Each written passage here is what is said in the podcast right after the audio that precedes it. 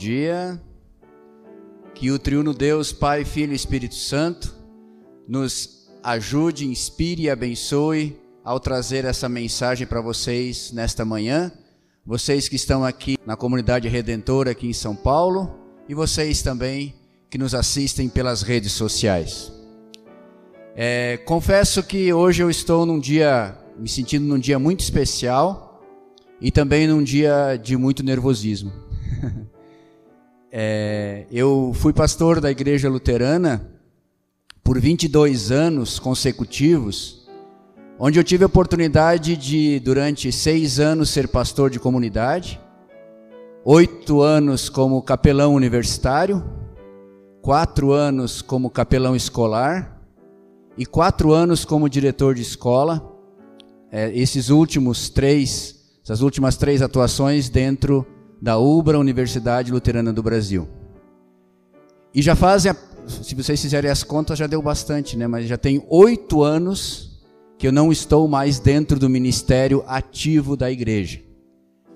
Eu estou trabalhando na educação, especialmente com educação à distância, nesses últimos oito anos. E nesse período eu tive a oportunidade aqui também, aqui na Redentor, de fazer o meu estágio de retorno ao ministério ativo. E hoje, então, pela primeira vez, depois de oito anos, eu estou atuando como pastor novamente no ministério ativo da IELB. E eu agradeço a oportunidade que o pastor Iderval aqui e a comunidade estão me dando para que eu faça essa pregação no dia de hoje. E a pregação do dia de hoje é um desafio realmente. Falar sobre ética. Você se considera uma pessoa ética? Pare um pouquinho para pensar. Você, como filho ou filha, pratica a ética com seus pais? Você, como pai e mãe, é ético com seus filhos e entre o casal? Você, como é, empresário, você é ético para com os seus funcionários, seus colegas? Você, como colaborador, como funcionário, você é ético com seus colegas, com seus subordinados, com os seus chefes, com seus líderes? Você, como é, participante de uma igreja cristã, você se considera uma pessoa ética? A palavra ética, ela nos remete a muitas coisas e ela nos faz pensar na nossa, no nosso relacionamento com as pessoas que estão próximas a gente sejam elas é, no mesmo patamar que a gente está, ou pessoas que a gente considera e que não é nenhuma realidade, né, considera mais ou menos do que nós, que isso na verdade não existe. É o relacionamento entre pessoas. Mas se você já ficou assim meio em dúvida se você é uma pessoa ética na sua vida, eu vou piorar um pouquinho a coisa. você pratica a ética cristã com as pessoas? E agora complicou um pouquinho mais, né? A ética cristã é um pouco diferente da ética que a gente conhece aqui, que e tem muitas pessoas, né, tem muitos expoentes na nossa sociedade hoje que falam sobre ética, muitos gurus, muitos coaches, muitos é, filósofos, muitas pessoas que, que, que falam sobre esse tema da ética. Mas a ética cristã, eu quero me propor isso nessa manhã e dizer de que ela vai além disso. E eu estou falando tudo isso porque o nosso texto nos desafia a pensar um pouquinho sobre isso. Esse talvez seja um dos textos mais desafiadores da Bíblia. Um desafio para nós cristãos, amar os inimigos. Isso tem na ética do mundo aqui? Você precisa amar seus inimigos? Você precisa é vencê-los, né? Dar a outra face. Você já imaginou alguém dar um tapa em você e você dizer, ó, bate aqui agora? Difícil, né? Emprestar sem receber de volta. Você tem R$ 1.200 na poupança e alguém diz, me empresta mil. E aí você olha assim, mas esse cara é o mal pagador, ele não vai me devolver. Você empresta? Difícil, né? Eu vejo aqui ser generoso para com os outros. Ver uma pessoa que está em alguma necessidade e você ajudar ela sem. Aí, aí sim, sem esperar nada em troca. Nós tivemos muitas oportunidades nesses últimos tempos, né? Minas Gerais, Bahia, ultimamente Petrópolis, no Rio de Janeiro, em ser generoso, em ajudar pessoas. Na minha empresa, nós temos pessoas que foram também é, abaladas pela questão de inundação, por questão de família, e a gente tem esse desafio de ser generoso e fazer um pix, né, fazer uma transferência para alguém sem esperar nada de volta. Isso é um desafio. E aqui, para mim, nesse texto de hoje, além desse desafio que a gente está vendo aqui, existe talvez o centro de toda a ética cristã, como a gente deve agir em sociedade. E esse texto, ele vai além, eu poderia aqui agora fazer, discorrer sobre esse tema da ética é, e falar um pouco sobre o que os, os filósofos, os coaches, as pessoas dizem, mas eu acredito que não é necessário porque a gente tem um grande resumo aqui no versículo 31 que diz assim: Façam aos outros a mesma coisa que eles querem, que você quer que eles façam a você. Vocês já pararam para pensar na profundidade desse versículo? Fazer aos outros o que eles querem que vocês façam para você. Não fazer aos outros o que eles mereceriam. E aqui eu remeto ao nosso texto do Antigo Testamento. José foi cirúrgico na sua atuação com seus irmãos. Os irmãos deles venderam ele, ele foi para o Egito, lá ele virou escravo presidiário, né? ele foi preso. Depois ele se tornou governador do Egito. E agora ele está diante dos irmãos dele, que fizeram toda aquela maldade com ele, jogaram num poço primeiro, depois venderam como escravo, Disseram para o pai que ele tinha morrido, né? deram uma, uma roupa dele com sangue e assim por diante. E agora ele está diante dos irmãos dele.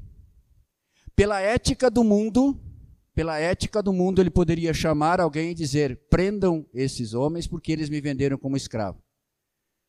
Pela ética do mundo, ele poderia fazer: vocês vão para a cadeia porque vocês fizeram isso para mim. E o que, que ele fez? Ele fez aquilo que, lá naquele dia que ele foi jogado no poço, que ele foi vendido por escravo, ele esperava que os irmãos fizessem com ele.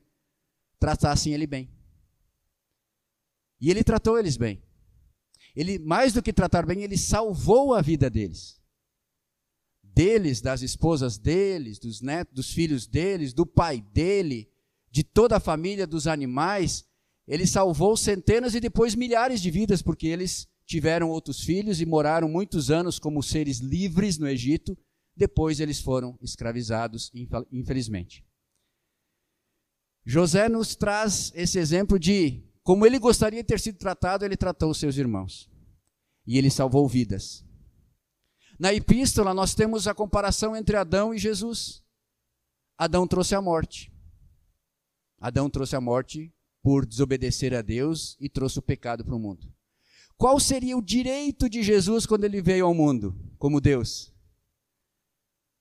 Ele poderia ter dito: chega, acabou. Quem fez, fez. Quem se arrependeu, se arrependeu. Quem seguiu a lei de Moisés vai para o céu. Quem não, vai para o inferno. Ele fez isso? Não. Ele trouxe salvação. Ele morreu na cruz por aqueles que faziam todo tipo de maldade com ele, inclusive cuspindo, batendo, zombando e fazendo tudo. Jesus faz, como diz o próprio texto do Evangelho, ele faz o contrário. Ele faz o contrário daquilo que o mundo espera. E aí nós chegamos no texto de novo. Façam aos outros a mesma coisa que eles querem que façam a vocês. E agora? Será que eu consigo praticar isso? Será que eu consigo praticar a ética cristã no mundo onde eu vivo? E aí vamos olhar alguns exemplos práticos. Como você gosta de ser tratado numa loja, quando você vai comprar qualquer coisa? Você gosta de ser ignorado? Você gosta de ser é, tocado? É, compra, compra. Não. Como é que você gosta de ser tratado? Você gosta que você tenha as opções de compra, que você veja, você decida e você compre e vá, ou não compre e vá embora. Se você tem uma loja, aí está a grande sacada da venda. É ver o que aquela pessoa quer. Tem gente que gosta de ser tocada, que gosta, tem gente que gosta de ser ignorada, tem gente Você precisa descobrir como a pessoa quer ser tratada e assim tratar ela. No restaurante, quem gosta de ficar esperando horas e horas para começar a fazer o pedido? Ninguém gosta. Ou você faz um pedido e vem tudo errado, né? Ninguém gosta disso. Então, se você tem um restaurante, faça isso com as pessoas. Cuide do básico, de ser atendido logo, de fazer o bem para as pessoas. Numa consulta médica, quando você vai no hotel, quando você vai. E assim no dia a dia, pense, estando naquele local, como você gostaria de ser tratado.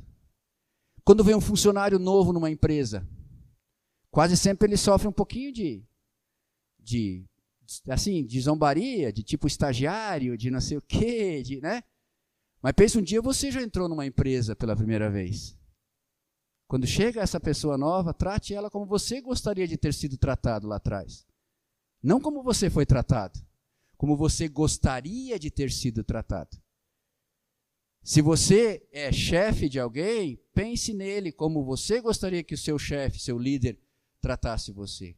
Um colega, alguém que é seu subordinado, que lhe deve satisfação do trabalho dele. Pense assim, poxa, como é que eu gostaria se ele, se, se, se a situação fosse ao contrário, como eu gostaria de ser tratado? E agora vamos, talvez, para aquela parte mais complicada, né, de casamento, de pais e filhos, né? Não pense como a sua esposa trata você, ou como você tra trata a sua esposa, ou como o seu marido trata você, como mas pense como eu gostaria que essa pessoa me tratasse. E aí não fique esperando. Faça você isso. Você gosta que alguém diga eu te amo? Diga. Se você gosta como pai que o seu filho ouça você, ouça seu filho. Se você gosta que as pessoas tratem bem você, trate bem as pessoas. Como você gostaria de ser tratado. Não, mas eu tenho razão. Então eu posso fazer o que eu quero. É isso que o mundo ensina, gente. Na vida do cristão precisa ser bastante diferente. E vamos olhar agora esse versículo da ótica de Deus foi exatamente isso que Deus fez. Se você olhar a Bíblia inteira, ela é assim. Deus não trata a gente como a gente merece. não trata. Se ele tratasse a gente como a gente merece, ai, ai, ai, ai, ai. Nós não estaríamos nem aqui hoje. Nós estaríamos com uma vida muito mais sofrida, muito mais difícil que a gente tem hoje. Ele trata da forma, ele sempre olha ao contrário, ele trata a gente com amor, independente daquilo que ele faz.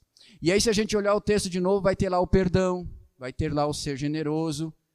E Deus deu exemplo de tudo isso. Ele nos perdoou quando poderia nos cobrar o pagamento. Ele foi generoso quando ele poderia nos castigar. Jesus Cristo morreu na cruz por nós, quando ele poderia ter julgado a todos nós. Só que ele deu um recado, né? Na próxima vez, não. Na próxima vez é o julgamento. E ele vem aí. O que, nós estamos fazendo em relação a essa nossa vida cristã?